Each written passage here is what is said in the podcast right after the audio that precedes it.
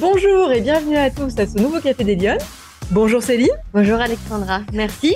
Mais euh, vous êtes ravie de vous accueillir aujourd'hui à mes côtés. Euh, Céline Paradis-Atlan, euh, vous avez la particularité d'avoir fondé un joli lieu événementiel qui s'appelle Ma Pièce, qui est bien connu maintenant des Lyonnais. Il y a plusieurs lieux, il y en a trois ou quatre, je crois. Même cinq. Même cinq, pardon, j'en ai un de retard. Voilà.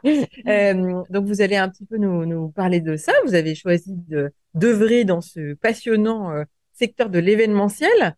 Euh, en restaurant aussi du patrimoine lyonnais. Enfin, il y a vraiment une dimension mmh. un peu particulière dans ce projet. Vous allez nous raconter. Euh, donc, je suis ravie de vous accueillir euh, dans les salons de l'Intercontinental Hôtel Dieu à Lyon aujourd'hui. Mmh. et Céline, première question de l'émission est-ce que vous êtes une femme engagée? Et pour vous, ça veut dire quoi être une femme engagée? Alors, évidemment, je vais répondre oui. Ouais. Il me semble que je suis une femme engagée, comme la plupart des, des Lyonnes. Euh, que vous avez pu interroger ou en tout cas qui ont pu participer à, ces cafés que je trouve vraiment très intéressants. Euh, moi, je trouve que l'engagement, euh, il a plusieurs euh, facettes, il peut avoir plusieurs formes. On a évidemment un engagement, j'ai presque envie de dire, du quotidien dans nos vies de femmes, à la fois de maman, d'entrepreneur. Euh, mais après, on peut avoir des engagements qui sont un petit peu plus ciblés, qui sont un petit peu plus définis par rapport à des convictions. Et pour moi, l'engagement, c'est plutôt un grand chemin euh, qu'on commence à un moment de sa vie. Alors j'ai l'impression que les, les, les, générations, les jeunes femmes d'aujourd'hui sont engagées de plus en plus tôt. On peut être engagé dans des causes, mais on peut être aussi engagé dans des euh, dans des convictions, mais mais aussi dans des projets. Euh, donc oui, je suis engagée. Je suis engagée de différentes sortes. D'abord, je suis engagée auprès de ce que j'ai créé moi, euh, parce que je trouve que l'engagement, c'est aussi une relation entre soi et soi-même, mhm. euh, avant de pouvoir donner aux autres, parce que j'ai le sentiment, en tout cas, que l'engagement, c'est euh, c'est un acte, c'est une décision euh, que l'on prend à un moment d'aller au-delà de soi pour pouvoir soit apporter des compétences, soit apporter de la bienveillance, soit apporter de l'accompagnement. Et je trouve que l'engagement, il a en effet plusieurs façons d'évoluer sur, sur notre chemin de vie par rapport aussi à notre maturité, par rapport à nos expériences, euh, à la fois professionnelles mais évidemment personnelles. Donc oui, il me semble que je suis engagée déjà dans mon quotidien euh, parce que je me suis engagée auprès de mon mari, auprès de mes enfants, donc à titre personnel, mais également euh, je suis engagée auprès de, de, de mes équipes. Euh, parce que j'ai ce devoir-là. En tout cas, l'engagement, c'est aussi une façon à un moment euh, d'aller encore plus loin. Euh, on dit que c'est transformé. Abraham Lincoln disait que c'était transformer une promesse en réalité. Et eh ben, je trouve que ça c'est intéressant parce qu'il y a un moment quand on décide de s'engager, c'est qu'on on décide d'acter les choses et de faire en sorte qu'elles se réalisent. Euh, voilà. Donc moi, je suis engagée de manière un petit peu euh, euh, j'allais presque dire normal quand on est entrepreneur et quand on dirige une société, ben, c'est tous les jours quand on se lève. Euh, voilà. Après, j'ai des engagements un petit peu plus précis euh, parce que j'ai plutôt une appétence sur un certain nombre de sujets ou en tout cas, je me sens directement investie euh, dans des sujets, alors notamment euh, par des mandats que je, que je peux avoir aujourd'hui, notamment sur euh, sur les femmes, puisque je suis administratrice au CDFF, qui est le Centre d'information des femmes et des familles.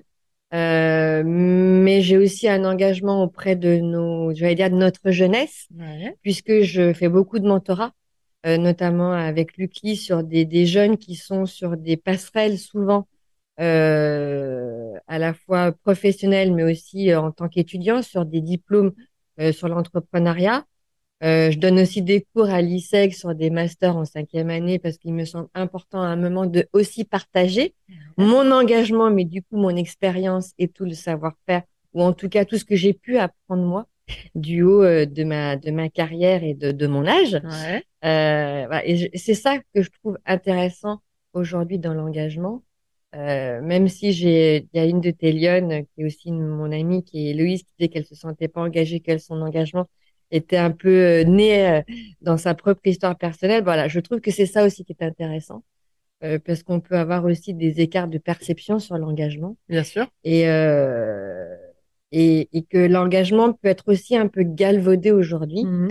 comme on peut beaucoup parler de bienveillance, on parle beaucoup de tous ces sujets, notamment post-Covid. Euh, voilà, et je trouve que l'engagement, c'est une posture Et je trouve que c'est vraiment le lien entre le passé, le présent et le futur. C'est vraiment un lien qu'on peut avoir entre nous, entre êtres humains. Donc, euh, euh, on en reparlera, je pense, dans, dans, l'évolution de ce café. Mais voilà, il y a cette notion aussi d'accompagnement euh, entre nous. Donc là, on est au féminin, mais aussi évidemment avec avec les hommes qui peuvent composer nos, nos carrières, nos vies. Ah, c'est une sacrée belle définition de l'engagement. concrètement, est-ce que vous pensez que les femmes aujourd'hui, elles sont assez engagées, assez impliquées dans le débat public? Est-ce qu'on les voit assez Alors, je pense qu'elles sont, oui, je pense qu'elles sont engagées. Je pense qu'on les voit plus on les voit mieux. Très certainement qu'il y a encore des marges de, de, progrès à faire. Après, quand on voit le contexte géopolitique mondial et quand on voit d'autres pays, je trouve qu'en France, on a quand même tout à notre portée mmh. pour pouvoir nous engager ou en tout cas pour pouvoir prendre la parole et pour pouvoir faire des choses, hein, mmh. des, des, mmh. des, actions assez concrètes.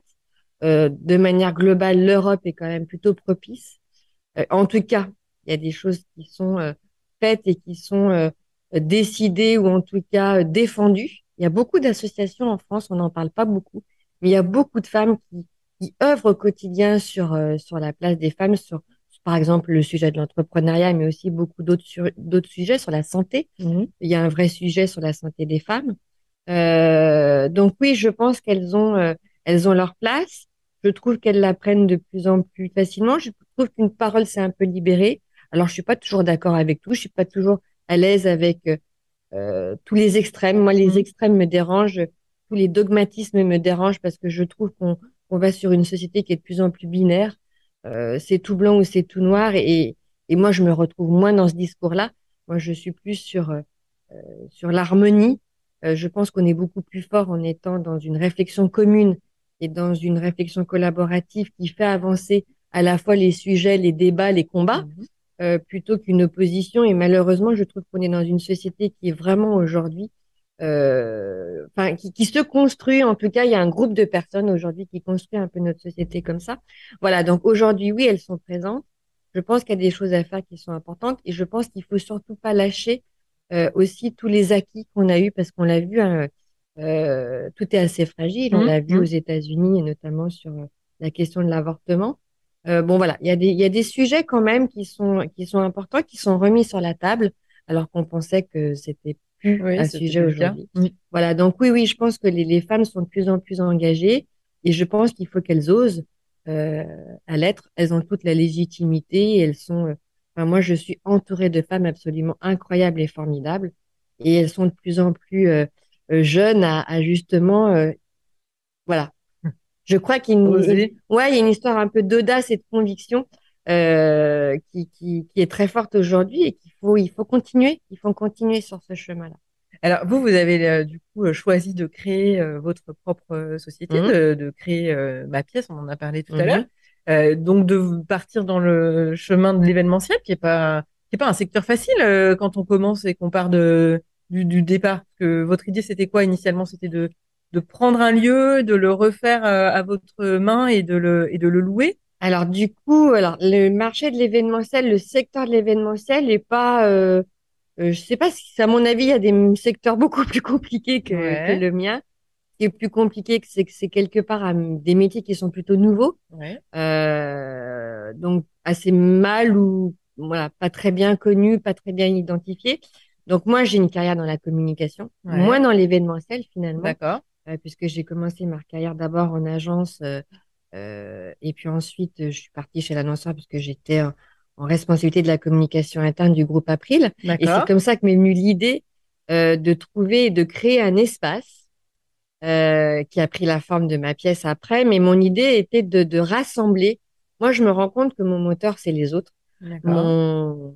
Ce qui me fait lever le matin, c'est vraiment, euh, euh, c'est tout ce que je peux apporter à l'autre dans son dans sa globalité. Et du coup, ce projet de, de, de, créer un espace, un lieu où les entreprises puissent se retrouver, puissent travailler dans un espèce de cocon euh, ultra convivial, donc sur les codes du com à la maison, euh, parce que je suis convaincue, et c'est aussi une règle un peu dans dans ma façon de manager, et on le voit beaucoup dans toutes les réflexions euh, sur le bien-être au travail. Je pense que quand on est bien accueilli, bien installé, on mange bien, où il y a de la bienveillance, il y a de l'écoute, il y a de la compréhension et de l'accompagnement, bah, finalement, on est bien. Et quand on est bien, on donne le meilleur de soi-même parce que ça ne, vient, ça ne devient plus un sujet. Mm.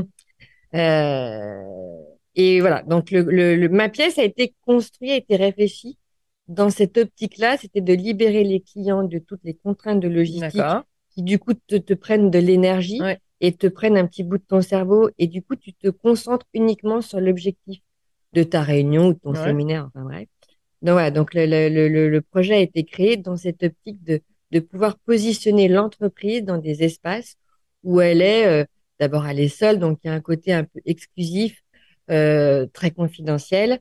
Euh, voilà, donc on a démarré sur ce marché-là il y a dix ans, on était un peu novateur et plutôt précurseur sur cette façon d'accueillir et de, euh, de, de, privatiser un lieu en exclusivité pour un seul client, qui quand même économiquement euh, euh, limite aussi le business, hein, parce que on est en unité de, de journée vendue et on mutualise pas, contrairement à, par exemple, à, un hôtel qui a plusieurs salles. Ouais. Donc, donc, il y avait quand même toute une réflexion à la fois sur le, la construction de l'offre et quel modèle économique on pouvait mettre en face pour que le projet soit aussi viable.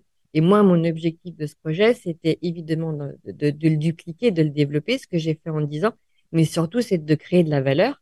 Donc, c'est pour ça que c'est devenu une marque en 2015. D'accord. Euh, quand euh, j'ai ouvert le deuxième lieu qui est Place des Jacobins. Et, euh, et c'est la création de valeur, elle passe aussi par les êtres humains et donc par pouvoir créer des emplois et faire vivre aussi d'autres projets autour de moi. Et pour moi, c'est ce qui m'anime et c'est ce qui fait sens aujourd'hui, c'est d'alimenter euh, le quotidien et l'épanouissement de, de, de, personnes autour de, de cet écosystème que j'ai pu créer, de cette aventure Ma Pièce. Est-ce que vous étiez préparé à cette aventure entrepreneuriale? Parce que vous êtes passé d'un statut de salarié à celui de chef d'entreprise en créant en plus quelque chose de très innovant, vous l'aviez euh, évoqué, qui c'est toujours c'est toujours plus simple une fois que les choses sont installées. Ouais. Quand on a une idée, euh, on se dit ah c'est super, elle a plein d'idées, mais le, le, mettre en place, c'est une grosse prise de risque aussi. Ouais, c'est une prise de risque. Alors je je je l'ai pas démarré toute seule hein, parce que j'étais associée. Euh, bon malheureusement l'association s'est terminée, donc voilà donc déjà je l'ai fait parce qu'on était deux au démarrage, donc ça c'est aussi important. D'accord. Un moment de pouvoir aussi s'entourer. Euh, Ouais, alors après, c'est. C'était un grand saut dans l'inconnu ou vous aviez vraiment toujours eu envie de faire ça? C'est très rigolo que vous me posiez cette question parce que moi, je suis née dans une famille d'entrepreneurs. D'accord. Puisque mes parents étaient dessinateurs textiles, donc c'était des soyeux. Ouais. Euh, ils avaient leur atelier de dessin qui s'appelait Paravis Dessin, qui était rue Royale et après ah, sur le quai André Lassagne. Et moi, j'ai vraiment vu ce que c'était que d'être entrepreneur sur un marché, pour le coup, qui était un marché tellement compliqué avec une arrivée, par exemple, de la Chine sur un marché. Enfin, moi, j'ai vraiment connu les deux chocs pétroliers en tant qu'enfant. J'ai des souvenirs quand même, pas de disette, mais quand même de, de périodes où c'était très compliqué. Euh, et j'avais toujours dit, jamais, jamais je ne créerai ma société. En plus, mes parents étaient ensemble dans la structure, ce qui, je pense aussi, à un moment, fait exploser très certainement aussi euh, l'amour qu'il y avait entre ces deux personnes, parce que après, il y a un mélange, euh, surtout quand il y a des difficultés euh, professionnelles. Euh, donc je m'étais dit non jamais. Et puis finalement j'y suis allée. Et finalement, c'est pour ça que ce qui est très intéressant dans cette notion d'engagement, c'est quand je me retourne et que je regarde mon chemin professionnel, j'ai le sentiment que toutes les, tout ce que j'ai pu faire, ça s'est imbriqué, que toutes les briques se sont mises les unes derrière les autres et que je suis arrivée à tirer parti ou à réfléchir sur tout ce qui, tout ce que j'ai pu vivre pour pouvoir construire l'étape d'après. Donc oui, ça n'a pas été simple, hein, je viens de l'évoquer, euh, une association qui se termine, euh, une pandémie, euh, donc voilà, où on a quand même quasiment peu, très mal travaillé pendant deux ans, des aléas, parce qu'en fait, on est sur un métier aujourd'hui, on, on est tellement tributaire d'un contexte économique et mmh. social, les grèves, ça nous impacte, le mauvais temps nous impacte, voilà, donc... mais c'est pas grave parce qu'en fait, je me suis tellement réalisée dans ce projet euh, que oui, j'ai sauté dans l'inconnu, mais je, je suis, je pense, quelqu'un de très mesuré. Ouais. Euh, et en fait, je vais pas à pas dans, dans, dans, ce que je construis et j'essaie de maîtriser, euh, euh, en tout cas au mieux, euh, mon projet. Et c'est pour ça qu'aujourd'hui, ma pièce existe toujours dix ans après. On est en, en croissance, qu'on est un projet qui est économiquement viable. Et pour moi, c'est obligatoire. Je me, je pourrais pas avancer dans ce projet-là sans me dire, mais en fait, j'ai une forme de rentabilité qui peut assurer pour mes collaborateurs ou mes associés, parce qu'aujourd'hui, j'ai fait monter à mon capital deux salariés. Euh, oui, donc c'était un inconnu, mais c'était pas un inconnu quand même. Euh, euh, voilà, j'y vais, je réfléchis après. Je réfléchis et j'y vais. Et est-ce que vous avez eu l'impression que ça a été plus difficile en étant une femme qu'un homme?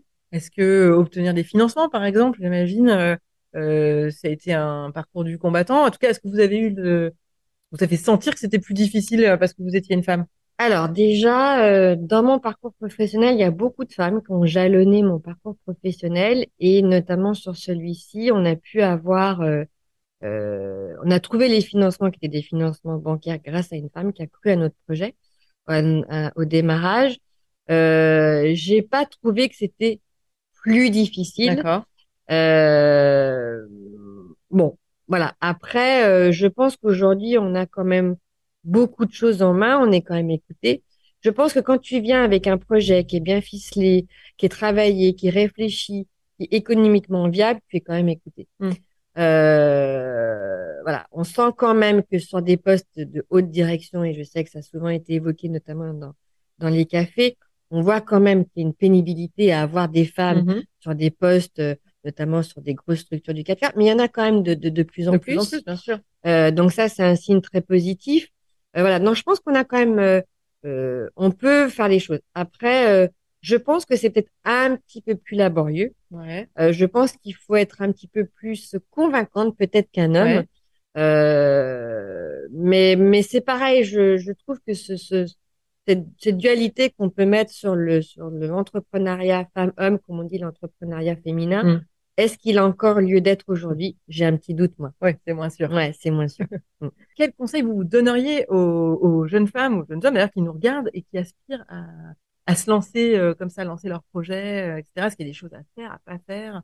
Il y a des pièges à éviter? Ouais, alors moi, c'est une vraie question qu'on me pose souvent, notamment quand j'accompagne euh, des jeunes entrepreneurs, ou en tout cas quand je dis jeunes, c'est pas jeune dans l'âge, Mhm. mais au démarrage d'un projet entrepreneurial.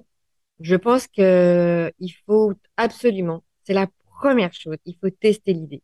D'accord. Euh, vous avez une idée, avant de vous lancer, euh, il faut tester l'idée, il faut s'assurer de la viabilité économique. de. Je pense qu'un projet, euh, je pense qu'on peut s'épanouir, et notamment en tant que femme, quand le projet peut alimenter déjà une partie financière. Quand vous pouvez vivre de votre idée, de votre projet. Moi, je vois beaucoup de, de- d'entrepreneurs autour de moi qui ne se payent pas. Ouais. Alors oui, pareil, hein, moi quand Ouais, j'ai ouais, démarré, la première année, ça a été compliqué, on s'est pas payé.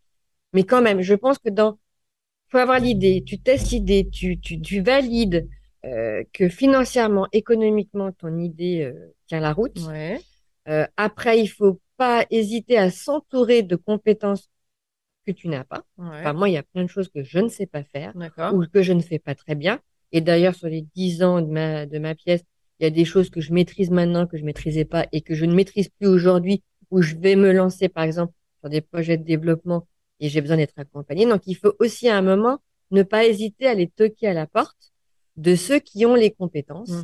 Euh, et puis, il y a- la, la solitude de l'entrepreneur, c'est vraiment une réalité. C'est vrai, Et d'ailleurs, peut-être plus pour une femme. Ok. Parce que je pense qu'une femme, elle a peut-être moins le, le bagou, ou en tout cas d'aller toquer et de dire euh, là, euh, suis un peu en difficulté. Elle osera moins euh, elle osera un peu moins. Mhm. Donc, je pense qu'il faut y aller vraiment. Je pense que les femmes, on a cette espèce de magie euh, de, mélanger, d'être en capacité à aller au-delà, à se dépasser, à mener beaucoup de choses de front. Donc non, euh, moi le conseil que j'ai, voilà, c'est un conseil plutôt technique. Euh, et puis après sur le comportement, euh, mais pourquoi pas? Hum, Enfin, il faut, il faut croire en soi.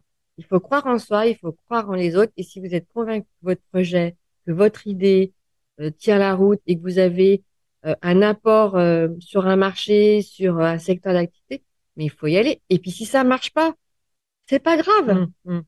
En fait, c'est ça le vrai sujet. C'est pas grave. On fait des expériences, on teste des choses, on, on, on doit être C'est capable. bien, dans ce que je vous dis, c'est quand même de bien se préparer. Il faut bien se préparer. D'abord parce que l'échec, il y a différents types d'échecs. Quand tu vas sur un projet que tu as bossé, que tu as travaillé et finalement ça ne se fait pas, tu es complètement en mesure de digérer et Mm. de faire le deuil de ton idée ou finalement de te dire, bah, cette idée que j'avais au démarrage, je la réoriente parce Mm. que, et ça, c'est ça aussi, d'être un peu mature sur un projet entrepreneurial. Et je trouve que c'est ça qui est très intéressant, c'est d'avoir cette capacité à rebondir. Et si le projet est bien préparé, eh ben, il est beaucoup plus accepté, il est beaucoup plus facilement digérable si jamais on est sur quelque chose qui ne fonctionne pas. Et c'est une mentalité qui est plutôt très française de dire, ah non, mais attends, euh, non, mais elle a créé euh, quatre boîtes, il n'y en a aucune qui a marché. Ouais. Mais ça, enfin, Oui, c'est pas, c'est pas D'abord, on n'en euh, sait rien. Ouais, ouais, c'est euh, c'est un, c'est un jugement complètement arbitraire. Et puis, puis contrairement aux anglo-saxons, euh, plus tu fais, plus tu apprends, plus tu... Mais, mais en revanche, il faut absolument réfléchir sur pourquoi ça n'a pas marché? Et alors, du coup, euh, dernière question, si vous aviez une baguette magique, vous, vous feriez quoi pour que les femmes, elles s'impliquent plus euh, dans le débat public, euh, au sens de la place dans la cité, hein, de manière générale, en créant des boîtes, en donnant leur avis sur des sujets, en étant plus actrices de la, de la société? Ouais, alors je pense aujourd'hui que hum, il existe beaucoup de, de dispositifs pour quand même créer sa société. D'accord Euh, je vois, par exemple, il y a la CCI, euh, il y a beaucoup d'associations, il y a beaucoup aussi d'associations qui accompagnent les femmes, qui peuvent être, par exemple, sur des fins de carrière ou des reconversions euh, euh, ou des démarrages. Enfin, moi, autour de moi, j'ai des jeunes femmes de 25 ans qui créent leur boîte, mais j'en ai aussi de 55. Mm. Euh, et je trouve ça, je trouve ça assez incroyable. Donc, euh, je crois qu'il faut pas avoir, euh, il faut pas avoir peur. Ouais. La peur, elle paralyse, la peur, elle empêche de faire des choses. Avoir des milliards de questions, je trouve que c'est plutôt légitime. Euh, Mais il faut pas que ces questions, à un moment, euh, nous paralysent. enferment et nous paralysent dans, dans quelque chose qui, qui t'empêche d'aller vers un épanouissement. Et du coup, on en revient un peu toujours à cette histoire de lien, à cette histoire de sens. Euh, voilà, que, que l'engagement qu'on peut avoir de, de, dans son projet personnel, professionnel, doit pouvoir aussi alimenter une forme d'épanouissement. Et moi, je suis entourée aussi de, de personnes qui, à un moment, ont des doutes. Euh, euh, Alors, comment on fait pour pas avoir peur? Mais il faut y aller. Ouais. Il faut y aller, mais euh, comme on disait juste avant, il faut y aller en ayant quand même préparé un peu sa copie. D'accord. Euh, et puis, il faut, euh, il faut tendre la main. Mhm. Tendre la main, c'est donner, c'est recevoir. Et ça, je crois que c'est vraiment très important de Ouais. tendre la main et de pas hésiter à prendre la main de l'autre. Et du coup, cette notion de sororité, Ouais. euh, cette notion de de- de- de- d'être ensemble et de le, fa- de le, le faire ensemble euh, ne peut qu'apporter euh, euh, une vraie réussite. Donc, je pense qu'il faut y aller. Très bien. Bah, écoutez, merci beaucoup, Merci euh, beaucoup. pour ce, ce dynamisme, cette envie d'avancer. avec plaisir. Merci partagé beaucoup, ce matin euh, avec euh, Viviane qui nous écoute. Euh, merci beaucoup euh, d'être venue. Merci d'avoir suivi Merci le Café. Et moi, je vous donne rendez-vous la semaine prochaine pour un nouveau Café des. Bonne semaine à tous.